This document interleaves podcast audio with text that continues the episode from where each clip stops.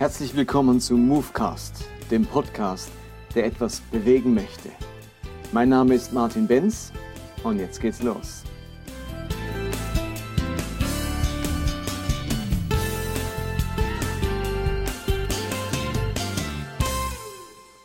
Willkommen zum Movecast 29. Die nächsten Wochen werde ich mich ausführlich mit dem biblischen Schöpfungsbericht beschäftigen.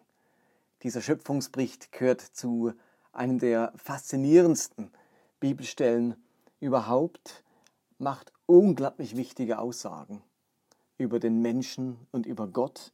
Und ich werde mich in den kommenden Wochen mit diesem Schöpfungsbericht auseinandersetzen und versuchen zu schildern, wie man ihn anders, neu verstehen kann, als das so viele Christen tun.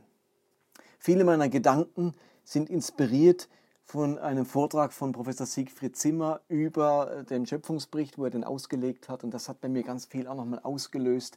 Und gleichzeitig bin ich selbst schon seit vielen Jahren dran, an diesem Schöpfungsbericht mich mit dem auseinanderzusetzen. Schon als Teenager habe ich mich mit dem auseinandergesetzt. Damals hatte ich ihn äh, auch natürlich sehr wörtlich verstanden und habe mir überlegt, welches Tier war das wohl da im Paradies, das Eva versucht, diese Schlange, kann das eine normale Schlange gewesen sein? Muss das nicht ein anderes Tier gewesen sein? Habe da ganz faszinierende Theorien entwickelt und habe mich dann auch wirklich anatomisch mit der Schlange auseinandergesetzt. Bin immer wieder in den Zoo, habe mir Schlangen angeschaut, in Büchern mich mit Schlangen beschäftigt.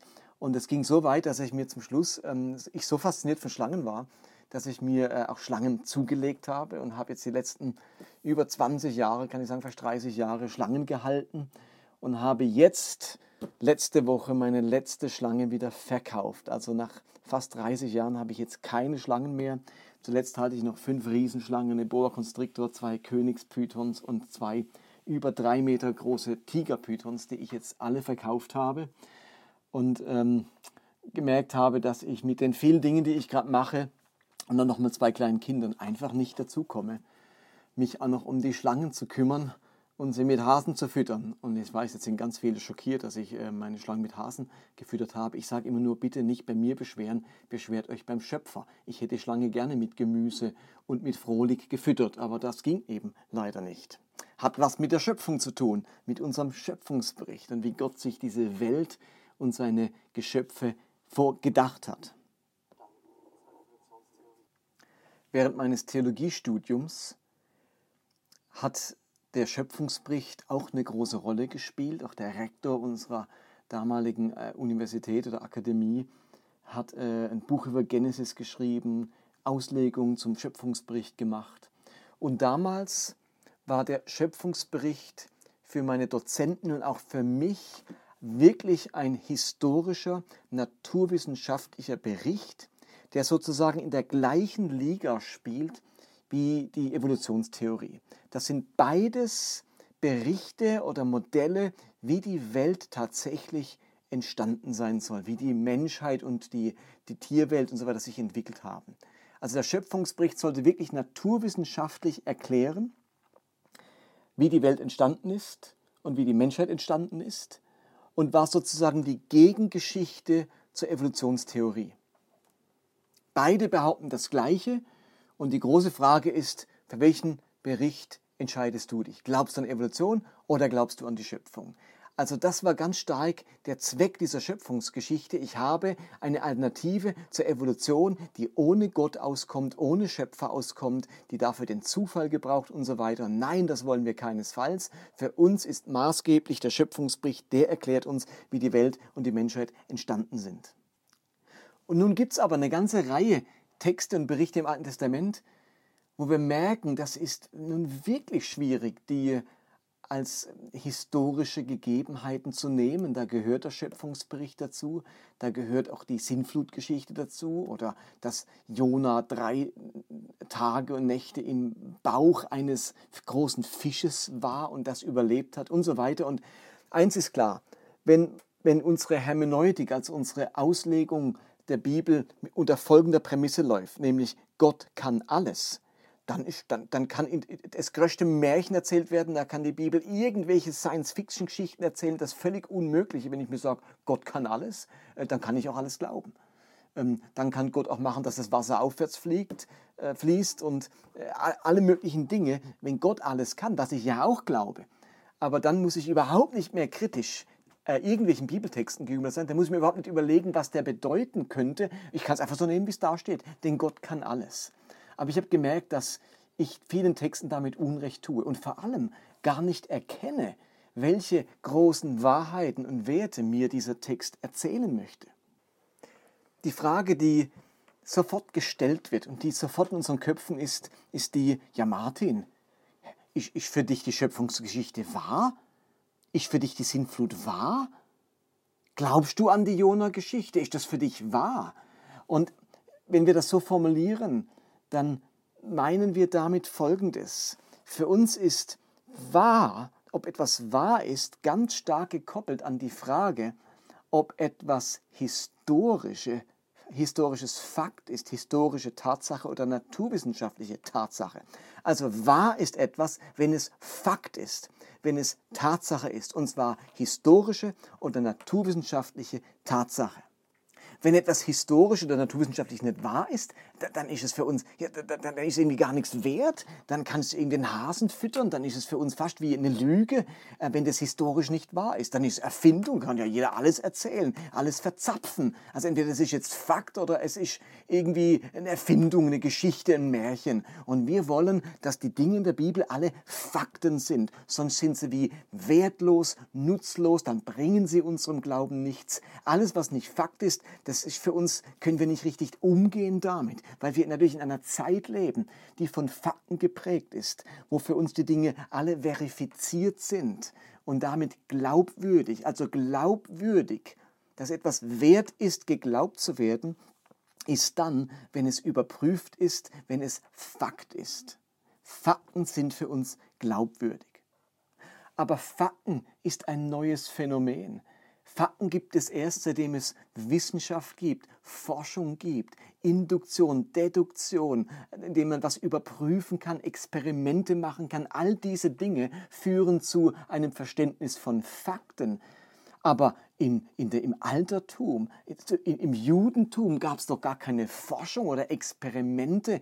Da hat, hat man nicht Fakten Fakten gekannt. Da hat man nicht mit Fakten argumentiert. Das ist was, was sehr Modernes und Neues ist. Gibt es noch gar nicht lange. Aber wir sind so stark davon geprägt, dass wenn etwas nicht in unserem Sinne Fakt ist, also historisch tatsächlich geschehen, wenn ich mit einer Zeitmaschine zurückreisen könnte und es, äh, dann könnte ich es beobachten, es ist historische Tatsache.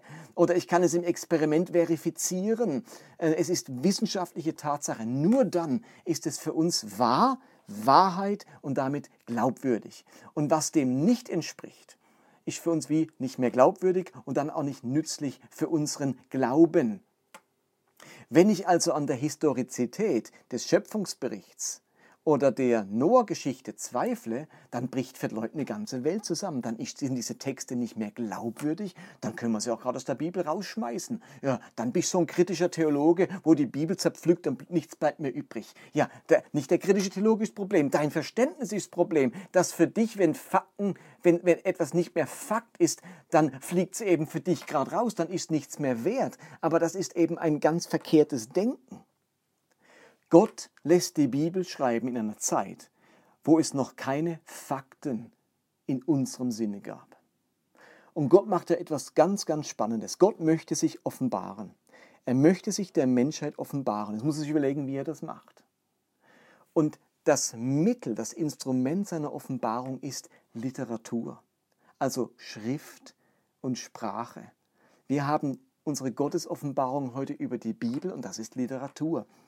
Und selbst wenn sich Gott damals einem Propheten mündlich geoffenbart hat oder Gott zu einem Mose oder zu einem Jeremia gesprochen hat, dann hat das später jemand verschriftlicht und wir haben heute selbst diese mündliche Offenbarung Gottes in Form von Literatur vor uns liegen, indem wir den Propheten Jeremia und die Prophetenerkenntnisse eben jetzt als prophetische Literatur in der Bibel haben. Also Gottes einziges Medium ist Schrift, Sprache, Literatur, um sich zu offenbaren. Aber damit ist Gott natürlich auch sehr limitiert, weil er nur das wählt. Was Gott halt nicht macht, ist, dass er jetzt äh, eine, plötzlich eine, eine Megaphonstimme im Weltall ertönt, die alle Menschen hören oder so. Oder so passiert es nicht.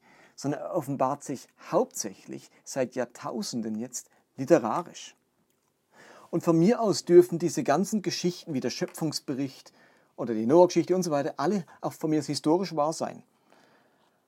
Aber wenn ich nur darauf achte, ob es historisch wahr ist, ob es ein historischer Fakt ist, dann geht es mir vor allem um die Beweisbarkeit der Geschichte. Wie plausibel ist das? Und finde ich archäologische oder irgendwelche ähm, sonstigen ähm, Argumente die diesen Text verifizieren. Und dann äh, tun große Wissenschaftler ausmessen, wie groß war die Arche und dann bauen sie sie sogar nach und, und legen sie ins Wasser und merken, oh, das ist ja tragfähig, da könnte ja tatsächlich so und so viel äh, Bruttoregistertonnen reinpassen. Mensch, das könnte ja alles sein. Also dann ist der Text vor allem dazu da, um uns Argumente zu liefern, Hinweise, wie das wirklich sein könnte.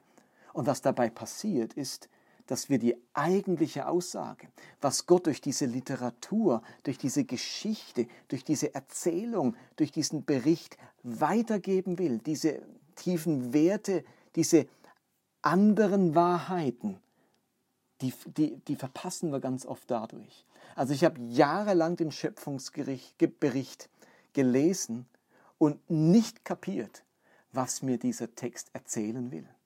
Was will Gott mir und der Menschheit erklären durch diesen Schöpfungsbericht? Ich möchte aus diesem Grund in den nächsten Wochen, wenn wir über den Schöpfungsbericht sprechen, das einfach mal aus dem Blick lassen. Ist das jetzt historische Wahrheit oder nicht? Das darfst du glauben, wie du es möchtest und wie es für dich gut ist. Mir geht es vor allem darum, herauszuarbeiten, was möchte uns dieser bedeutende und großartige Text erzählen? Was können wir daraus lernen für die gesamte Menschheit, für unser eigenes Leben? Dort liegt nämlich eine ganz tiefe Grundlage für das Verständnis des Menschseins und am Ende auch des Evangeliums. Dort werden unglaublich wichtige Dinge geschildert. Wir werden in den nächsten Wochen über die Bedürftigkeit des Menschen reden, über den gönnenden Gott, über die Kehle des Menschen. Wir werden über die erste Tat Gottes am Menschen sprechen und über den ersten Satz Gottes zum Menschen. Wir werden über einen Garten sprechen, über zwei Bäume und wir werden auf das Kernproblem des menschlichen Lebens stoßen, das dann mit Kommen Jesu ganz konkret angepackt und gelöst im Sinne von erlöst wurde. Interessanterweise haben wir ja in Genesis, also in 1. Mose Kapitel 1 und Kapitel 2, zwei Schöpfungsberichte. Es gibt ganz viele, die versuchen, die zu harmonisieren und das ist genau das Gleiche, aber das ist relativ schwierig, weil sie sehr unterschiedliche Aussagen machen, auch widersprüchliche Aussagen. Ähm, also da gibt es große Unterschiede und also ich habe kein Bedürfnis, die zu harmonisieren, sondern ich glaube, äh, dass eine Erzählung eben nicht ausreicht, um die Bedeutung des menschlichen Lebens, seiner Herkunft, seiner Bestimmung ähm, klarzumachen, sondern es braucht da zwei Geschichten dazu. Und ich will mich vor allem mit der zweiten Geschichte, also Genesis Kapitel 2, beschäftigen. Und ähm, weil jetzt schon äh, fast 15 Minuten rum sind, werde ich heute nicht dazu kommen, da richtig einzusteigen. Aber ich bitte euch doch, ähm, mal bewusst diesen Schöpfungsbericht zu lesen, diesen Text zu lesen, mit diesem Text mal ein bisschen schwanger zu gehen, ihn immer wieder mal zu lesen, äh, bei der einen oder anderen Stelle hängen zu bleiben, zu überlegen, welche Fragen tauchen auf, was steht euch quer im Weg, wenn ihr das lest, was begeistert euch. Und dann werden wir uns in den nächsten Wochen intensiv mit diesem Text beschäftigen und ich hoffe, dass wir so richtig spannende Entdeckungen machen werden, äh, die wir vielleicht viele von euch so noch gar nicht gesehen haben. Und ich, für mich hat das bewirkt, dass es mein Leben wie nochmal auf eine andere Grundlage stellt. Und ich vor allem gemerkt habe, das Kernproblem der Menschen ist nicht Sünde. Wir kommen nämlich auch zum Sündenfall, das ist noch eine ganz wichtige Ergänzung. Das Kernproblem ist nicht Sünde, ist ein Riesenproblem, aber hinter der Sündhaftigkeit des Menschen, äh, die immer so bei den Christen in aller Munde ist, steckt nochmal ein ganz anderes Problem. Und wenn wir das Problem Sünde lösen wollen, müssen wir uns um ein ganz anderes Problem kümmern, das dahinter steckt und wovon uns eben dieser Schöpfungsbericht inklusive des sogenannten Sündenfalls ähm, erzählen und berichten. Insofern wird es so richtig losgehen in der kommenden Woche. Heute war mir wichtig deutlich zu machen, dass diese alten Texte im Alten Testament nicht nur dann wahr sind, wenn sie reine Fakten enthalten, sondern dass Geschichten, selbst wenn eine Autorengemeinschaft diese Geschichte sozusagen erfunden hat, trotzdem zutiefst wahr sein kann, glaubwürdig sein kann, würdig geglaubt zu werden, selbst wenn es nicht um naturwissenschaftliche Fakten geht. Denn wenn das Christen endlich mal kapieren würden, dann hätten wir nicht so viel äh, rumgehändelt miteinander und würden wir nicht so auf Äußerlichkeiten beharren, die diese Texte anbetreffen, sondern würden durchdringen an den Kern und würden wirklich etwas lernen.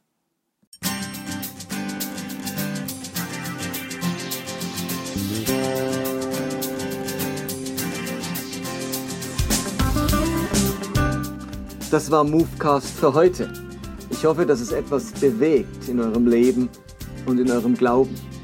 Ich würde mich freuen, wenn ihr mir Feedback gebt oder Kommentare hinterlasst, entweder auf Facebook oder direkt auf der Webseite des Podcasts. Und die lautet movecast.podbean.com. Ansonsten würde ich mich freuen, wenn ihr diesen Podcast teilt auf den sozialen Medien, auf Facebook oder Twitter oder Instagram oder wenn ihr ihn abonniert, entweder bei Podbean selbst oder bei iTunes. Ansonsten hoffe ich, dass wir uns nächste Woche wiederhören. Bis dann, bye bye.